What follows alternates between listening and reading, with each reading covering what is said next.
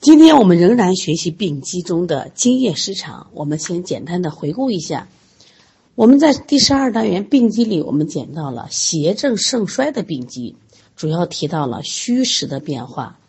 我们有实证、虚证，那么还有实中加虚、虚中加实，当然还有更难理解的真实假虚、真虚假实。又学习了阴阳失调的病机，有阴阳偏盛，有阴阳偏衰，当然还有阴阳互损。最难理解的是阴阳隔拒，也就是真寒假热、真热假寒。第三个，我们学习了气血失常的病机，这是分两部分的啊，一个是气的失常，一个是血的失常。这里需要记的是，关于气的失常。既分为气不足的病机，还有气行失常的病。什么叫气行失常？就是我们经常说气机失常，说气不足代表虚症，气机失常人家不一定虚，只是气的升降出入运行出现了病理状态，比如说气滞、气逆、气陷、气闭、气脱。所以大家记住，气虚可以让我们治病，那么气机失常仍然可以让我们治病。现在我们现代人气滞的多不多？非常多吧？气陷的多不多？也非常多。为什么讲气陷的？像我们说的子宫下垂、胃下垂、肾下垂，哦，脱肛，它都属于气陷的。当然还有气逆，气逆什么？像胃胃的气逆会呕吐、嗳气。肺的气你会咳嗽，肝的气你会眼睛疼、头疼。另外还学了血的失常病机，包括一个是血不足，那么第二个呢也是血型失常那个病机。血不足指的是血液的生成不足，那么还有一种我不血虚，我正常着的，但是我出现了血型的失常，比如说血瘀或者出血，都会引起我们身体的病变。因为气和血，它互根互用。我们经常说气为血之帅，血为气之母，因此气血关系失调也会导致我们人体发生病变，像气滞、血瘀、气不摄血，还有气随血脱、气血两虚、气血失和不容经脉。我们教材说了五种的这种状态，希望大家都一一了解。今天我们来看另一个病机变化，叫精液的代谢失常。精液失常就指的是精液的生成不足，或者是输布排泄障碍的病机变化。大家一定要理解两个意思。那么一个意思是我缺少了，比如常见的口鼻皮肤干燥、大吐大泻，特别是我们多尿时会出现啊眼窝深陷，甚至我们身体出现这种抽筋儿。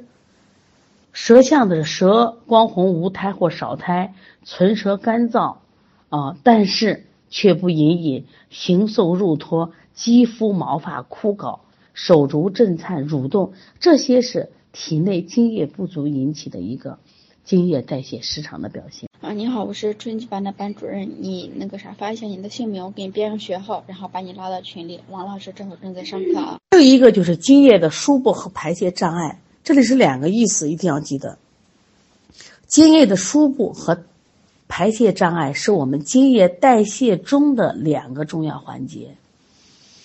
一个是输布障碍，是津液得不到正常的转输和布散，导致津液在体内的环流迟缓，或在体内某一局部就会发生这种滞留。那这种滞留呢，就会变成痰湿，变成什么祸害？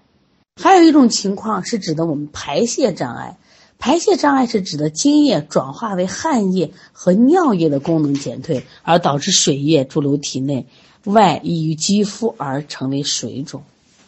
因此，当我们的输布和排泄障碍出现问题的时候，它也会导致体内在体内停滞，形成湿浊困阻。痰饮凝聚、水液潴留等病变，那这个的前提是我的津液是正常的，因为我们第一个讲的是津液不足，正常是因为输布和排泄出现的障碍，也会引起我们人体的病变，像我们的湿浊困阻会出现胸闷、顽皮、呕恶、纳呆、腹胀、便溏、苔腻，像痰饮凝聚。我们前面是不是学了关于痰饮？我们有痰饮、悬饮、意饮、汁饮，我们后面还要学习。另外呢，还有水液的驻留，像水饮凝心，阻遏了心气；水饮停肺，那么胸满咳嗽；水饮的中焦会出现腹水、腹胀。因此，我们常说，哎，身体有湿、有水、有饮、有痰，怎么怎么来的呢？就是由于津液的输布和排泄障碍而形成的。我们现在来看一下，精液与气血关系失调有没有关系？大家了解到，气血精液都为生命物质，生理上密切相关。说，因此在病理上的气滞、血瘀还有经停三者之间，经常互为因果，就会出现了精枯血燥、精亏血瘀啊、水停气阻等等这样的病机变化。啊，你好，我现在邀你进群啊，你把昵称改成你的名字加上四十七号啊。在我们的教材八十页，我们有这样一个表，这个表其实讲的就是精液和气血关系失调的一个方面，叫水停气阻。水停气阻什么意思？就精液代谢出现了障碍了，水湿痰饮停留，导致了气机阻滞的病机变化。我想问，现在的这样的患者多不多？就是身体的水湿痰饮停留的多不多？我想你的答案一定说多，是不是现在的人运动少，吃的水果多，吃的肉多，是不是喝的冷饮多？所以他身体里边水湿痰饮停留，那么这个会造成一个什么样的变化？第一个就是气机阻滞的病机变化。所以你只要看到他舌头上偏腻啊，舌面上滑腻，你记住一定要调气机。其实我们总结一句话就是，只要你体内有湿。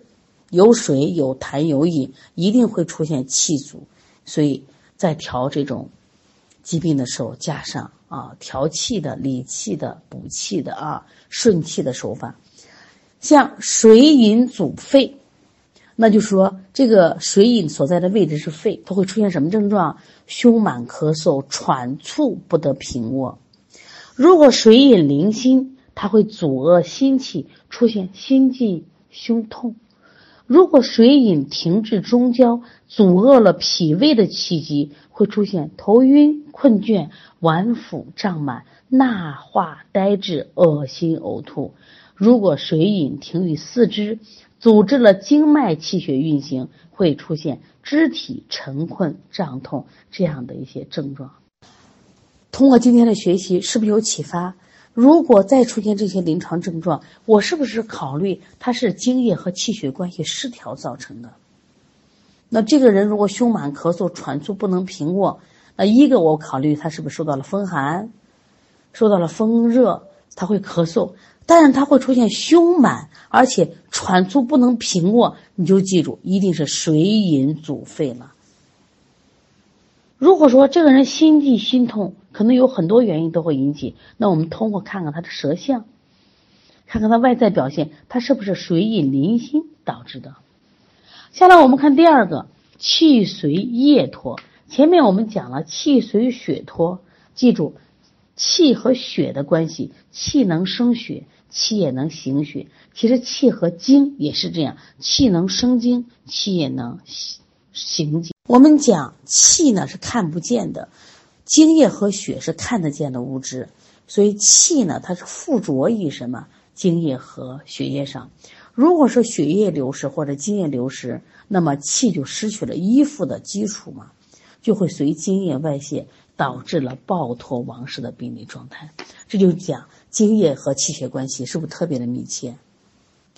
所以，如果这个小孩频繁的呕吐或者是腹泻，我们一定要注意观察他是不是脱水了，同时他也在脱气。那么，因此，当小孩腹泻了很多天，找你来调理的时候，记住一定要给他补液，在补液的同时，一定要去补气。补液的同时要补气，补血的同时要补气，都是一样的。对于血虚的，一方面补血，一方面补气。对于我们说，大量脱水的人补液补气。如果你在给患者在诊疗时发现他血虚，你只开了补血的药，做了补血的穴位，那你是一般医生；如果你再能加上补气的药，那你就是高明的医生。因为气和血互为根用，缺一不。现在我们看津液与气血关系的第三条，叫津枯血燥。是指的，如果津液匮乏枯竭，它一定会导致血燥引起的虚热内生，或者是血燥生风的一个病机变化。这一般都由于高热或者烧伤引起了津液的损耗，或者阴虚劳热、津液暗耗所致，会出现什么样的皮肤呢？鼻咽干燥、肌肉消瘦、皮肤干燥，或者是肌肤甲错、皮肤瘙痒。甚至皮屑过多，舌象上就是舌红少津。还有一个脉象是脉细数。另外呢，精亏还会出现血瘀的症状，因为你津液耗损了，就会导致血行瘀滞不畅的病机变化。这也是因为高热呀或烧伤，或者是吐泻大汗这样的因素，导致津液大量亏耗，血量减少，所以血行。血液循行的时候就会色质不畅，就发生了血瘀的病变，会出现面唇、舌质紫绛，舌有瘀点、瘀斑，当然还伴随什么有热一些虚热的症状。我们讲疾病是多种多样的，不同疾病有其不同的病机变化，不管是外感内伤还是脏腑气血，各种疾病都有着自己特殊的病变机制。但是它存在着某些相同的规律，这些规律就是基本病机。那我们已经学习了，包括基本病机，包括邪正盛衰，记住了啊。第二个阴阳失调，那么第三个就是精气血、精液失常。那么这三个就是我们常学习的基本病机，这也是我们探病的基础。我们经常说，那我们。观察疾病一定要探索疾病背后的真相，就是要了解它的邪正盛衰、阴阳失调和精气血津液的失常。下来我们来学习内生五邪，这也是我们的一种病机变化。我们前面学了六气：风寒暑湿燥火六气。如果六气太过，就变成了致病因素，叫六淫。那我们对应着，今天我们来学习内生五邪，叫内生五气。也就是说，在疾病过程中，由于我们脏腑的阴阳失调和气血津液等生理功能失常，可以产生内风、内寒、内湿、内燥、内火的病机变化。这里一个内生五气，那里有个外感六淫，它俩区别在哪里呢？只有一个字。内生五气没有属，内生五邪与外感六阴的主要区别还不仅仅是名字的不一样，关键是内生五邪并非治并非致病因素，它是我们脏腑阴阳失调、气血津液生理功能异常导致的内伤病的病机变化，而外感六淫属于外感病的病因，大家明白了没？内生五邪的病症规律，我们归纳出某些特定脏腑的病变规律。比如说，我们内风与哪个脏器有关？和肝有关。内寒你就找脾和肾，内湿你就找什么脾就行了。内燥找肺胃大肠，内火五脏都行。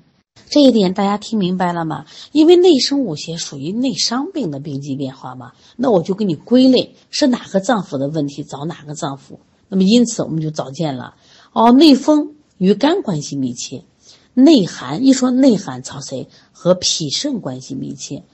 哦，我体内有湿，你不是外感的湿，是你体内有湿，找谁去？找脾去，脾是运化水湿的。一定是它的功能下降了，我才能产湿。那内燥呢？我发现鼻干、咽干啊，大便干，找谁？找肺、找胃、大肠关系。内火是五脏皆可见到。其实我们学习内生五邪这个病机，是不是丰富了我们作为脏腑辩证的内容？肯定了嘛？一说人有内风，嗯，直接对应的肝；一说这个湿，直接对应的脾。你的这个诊断的速度和诊断的准确性是不是大大提高？关于内生五邪，我给它标成五星级的重点学习。为什么？那你想看嘛？我们先不管我们的考试，我们在临床中随时都能用到，因为我们要辨别疾病的病机呀，到底是哪出了问题呀，我才能给他去思路去调理。来，我们先看第一个，风气内动。风气内动，一定记住，这是内风。内风就是与外风相对而言，是指的我们脏腑的阴阳气血失调，体内的阳气抗逆而导致风的症状的一种病机变化。由于内风与肝的关系比较密切，所以就称为肝风内。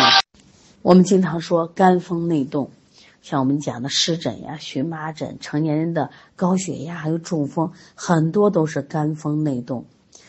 那风气内动多是由于阳盛而抗逆，或者是阴虚不能制阳所导致，会出现什么眩晕、肢体的摇动、抽搐、震颤，像我们想的小孩的抽动症，也就属于肝风内动的一种。但是我们以前可能就知道肝风内动而已，但今天我们要知道肝风内动的风有好多的种类，你一学哦。发现要掌握的知识太多了，来，我们来看一下，第一个就是肝阳化风，第二个叫热极生风，第三个是阴虚风动，第四个是血虚生风，大家记住了吗？四个风，在我们教材里边还有一个血燥生风，它指的是血虚精亏、肌肤失去濡养而生风的病机变化，这也属于一种虚症。下来我们简单的了解一下热极生风的病机，它的临床表现。我们看看，热极生风突出一个什么热字，所以说呢，它是邪热炽盛，煎灼了津液，伤及了身体的营血，烧了人体的什么呀肝经嘛，那导致经脉失于濡养，就会出现惊厥、抽搐、鼻翼煽动、颈项强直、脚弓反张。同时还会伴有高热、神魂沾雨，因为它是热极生风，这个热的症状很明显。好的，非常感谢。如果你不改，会影响后面的学员。我们按着我们有编号。你好，你发一下你的姓名，我给你改一下备注，然后做个学号，然后让你进去。我们在临床中最怕的是小儿惊厥，小儿惊厥就是。热极生风，一般出现在热性病的机器，高上三十九、四十度，最容易出现这种因为热导致的惊厥抽搐，这也需要大家注意啊。现在我们来看一下第二个肝阳化风。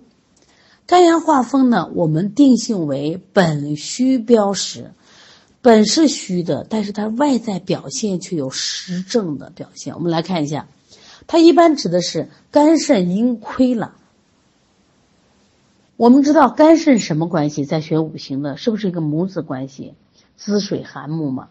那这个时候，当肝肾阴亏的时候，水不涵木，就会出现阴不制阳，会导致什么？肝阳抗逆无治而动风的一个病机变化。一般来说，就是情志所伤，肝郁化火了；还有的是年老肝肾阴亏了。当然，症状会出现哪些呢？就是肌肉损动、损动啊，或自己动，芝麻震颤，还有口眼歪斜、半身不遂。严重的也会出现猝然扑倒、神志昏迷，或称为闭厥，就是一下昏厥过去了。这是指的是肝阳化风，这个难理解，是本虚标识，是因为肝肾阴亏了，导致肝阳上亢。开阳无所，就是没人管它了，生风的一种病理表现。下来我们看一下阴虚风动，阴虚说很清楚了，我就是虚症嘛，什么少了？我的阴少了。我们说阴液和精液大量的亏损，那么无以濡养经脉，经脉失养的时候，就会产生这种虚风内动。像一般热病的后期或者久病伤阴，就会出现这种。痉挛、肉损、手足蠕动，同时伴有潮热、盗汗、恶心、烦热、低热、全赤这样的症状。还有血虚生风，血液虚少也是经脉失养而导致的动风的一个病机变化。刚才讲的是阴虚风动，是阴液少了，津液少了。那么血虚生风，直接指的是血少了，血少了也会出现什么？我们的肢体麻木不仁，啊，肌肉跳动，甚至手足拘挛不伸。那么它跟阴虚风动怎么区别呢？我教大家看舌象，血虚的舌象偏淡，阴虚的舌象偏红，这就是一个区分啊。血燥生风和血虚生风有什么区别？你们知道吗？两个只差一个字，注意啊！血燥生风的时候，它比血虚生风的程度要高。它不仅是血虚了，它还什么呀？精少了。它两方面，就既缺血又缺什么精，所以就会出现它的皮肤也干燥，经脉得不到濡养，会出现血燥化风。就是血虚生风，它不一定皮肤是干燥的。或者肌肤假痤、皮肤瘙痒，但是血燥生风一定是皮肤干燥啊，出现那种脱皮症状。这两个区别要记住啊，你看阴虚风动和血虚生风的区别，一个是缺水了，一个是缺血了。血虚生风和血燥生风区别，一个只是缺血了，一个是既缺血又缺精，把这个要分清啊。那么内风和外风的区别是我们要突破的一个难点，一定记住。内风就是我们身体的脏腑气血失调，体内阳气抗逆导致风动这样症状的病机变化，主要跟谁有关系？和肝有关系，眩晕、头肢体动摇、抽搐震颤；而外风是感受的风邪而导致的外感病症。说两个风。字儿一模一样，但是含义是不一样的。所以外风的话，就是发热、恶风、汗出、脉浮症状。但是二者有没有关系？有，就外风侵袭机体可引动内风。反之，如果长期内风日久不愈，正气不足的话，也会招致外风侵袭人体而发病。大家看看，就一个内生五邪的风，就这么多的变化：肝阳化风，热极生风。阴虚风动，血虚生风，血燥生风。你平常在临床中学习中有这么细细的去观察和细细的分别吗？说，因此大家在学习的过程中，一要抱着我一战过关、考试通过的这种信心；第二个，一定要日日成长。只有我们不断的提高自己的临床水平，我们才能帮助到更多需要我们帮助的患者。我想，这也是我们最终学习的目的，这就是我们的初心所在。好，现在我们来看第二个寒虫终生。寒虫终生，我们今天讲的是内寒啊，是指的机体的阳气虚衰、温煦气化功能的减退，虚寒内生，或者是阴寒之气弥漫的病机表现，不是外寒啊，一定记住是内寒。那么怎么会有内寒呢？寒虫终生，多是由于先天禀赋不足，阳气素虚。比如说，举一个例子，宝妈特别爱吃寒凉的，宝妈的体质是寒凉的，那么她生下来的孩子就有可能阳气素虚。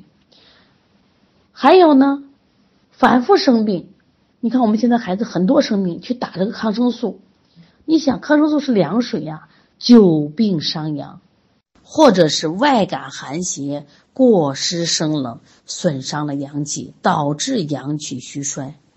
我们从冰箱里，我们从炎热的夏季外面回到家里，拉开冰箱就喝冷饮，是不是？那这个时候就会导致我们阳气虚衰。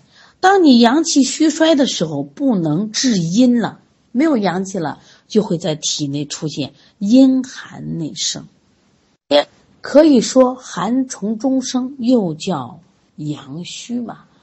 那么这个内寒病机其实包括了两个方面，第一个方面就是阳虚温煦失常了，第二个就是气化失司，水液代谢出现了障碍了。我们教材里提到，阳虚则阴盛，阳虚则内寒自生。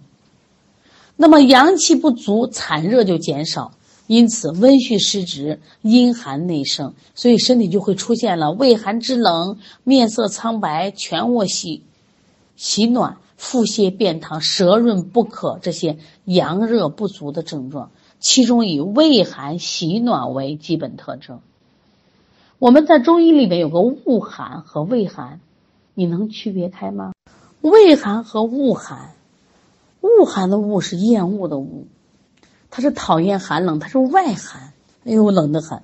但是它是有条件的，是受了外寒了。这个畏寒是什么？别人都不冷，你穿的比别人厚，我怎么这么冷？别人说不冷啊。在同样的温度下，他比别人冷，说明他阳虚嘛。注意啊，内寒主要是跟谁有关？脾肾阳虚有关啊。脾为气血生化之源，脾阳可以达到肌肉的四肢，肾阳是我们人体的阳气之根本，能温煦全身脏腑形体。所以说，脾肾阳气虚衰、温煦失职，最易表现为虚寒的象，尤其以。肾阳虚衰为关键，希望大家一定要记住啊！还有，阳气虚衰以后，气化功能失常，代谢出现障碍。前面我们刚讲过，是不是就会产产生病理产物？哪些病理产物呢？水湿痰饮，临床上经常见内寒加湿，内寒加瘀。《黄帝内经》有一句话啊，说：“竹病水液澄澈清冷。”皆属于寒。说临床中我们知道见到小便尿频清长，它这个吐的唾沫都是清稀的，是不是？泄泻都是水便或者水肿，身体还有怕冷，都是什么阳虚的表现？那么外寒和内寒的区别和联系，大家记住啊，内寒是内虚为主，以脾肾为主，而兼一些寒象，它是畏寒啊，我怕冷；外寒是以寒为主。兼虚，分清楚了吗？内寒是以虚为主而兼寒，而外寒是以寒为主而可有可能兼虚。那么外寒之邪长期侵犯人体，那么会导致机体阳气受损，也会导致阳虚。那么如果阳气本来就虚的这个人体，又抵御能力又差，有可容易感寒邪而生病。这是它二者的一些关系，我们需要了解一下。下来我们看一下湿浊内生，这个湿是内湿，内湿找谁？脾虚生湿嘛，是因为脾的运化水湿的功能出现障碍了，引起湿浊的在人体的一个停滞。一定记住啊，浊湿重满皆属于脾。内湿的形成，其实我们也知道，肥甘厚腻的食物，是不是？这最主要。第二个不运动，现在人不运动容易聚湿，肉、水果都易产湿。另外需要知道的是，就是我们内产湿呀，不仅说，呃，问责于脾，是脾阳虚津液不化，还要问责于谁？肾阳虚衰。因为大家知道肾主水液嘛，肾阳为人体诸阳之本，说肾阳虚衰的话，必然导致脾的运化而产生湿浊内生。另外呢，由于湿为阴邪，湿盛可以损伤阳气，所以长期湿浊内困，必然损及了脾肾阳气，而导致了阳虚湿盛之症。而且这个湿浊又可以聚而为痰，流而为饮，积而成水，又变生多种的病患。所以经常有古人说，湿为万病之根源。因为现在湿在我们的人体病病机里边特别的关键。希望大家多重视于湿的一些临床表现，像如果湿邪留置于，就是我们经脉之间，你会觉着嗯头重如裹，肢体重浊或屈伸不利。你像古人说诸颈向强皆属于湿，就说我们的颈椎病啊，我的肌肉酸痛都跟谁有关系？湿有关系。湿如果反了上焦，胸闷咳嗽。湿如果阻了中焦，记住脘腹胀满，食欲不振，嘴巴里面甜或者腻，舌苔厚腻。如果湿阻下焦，腹胀便溏，小便不利。如果水湿泛于皮肤，会出现水肿。因为内生五邪啊，我们一定要重视。这是我们的高频考点，同时也是我们临床中的重点。刚才我们学了关于风，大家还记得吗？风有肝阳化风、热极生风、阴虚风动、血虚生风、血燥生风。热极生风为实风，肝阳化风是本虚标实，阴虚风动、血虚生风、血燥生风都为虚风。寒从中生，我们有外寒和内寒，这里的内涵就是什么？阳虚。而阳虚主要对的是脾肾。说到湿浊内生里边，我们有什么？啊，就讲的内湿，我们也有外湿啊。像比如说我们南方的气候，可能就外湿，内湿主要是脾虚生湿，但是也跑不了肾，一定记住。关于经伤化燥、火热内生以及疾病的传变，我们留到明天来学习。同时还要告诉大家一个消息。三月一号，邦尼康专场医师班就要开课了，希望大家准备好你的能量，收拾好心情，开始进入我们医师的学习。也希望通过你通一年、两年的学习，一年考专场，一年拿到医师证。再次祝福今天参加专场班的学生，成为中国最好的医生。帮助到需要我们帮助的更多的患者，让我们一起加油。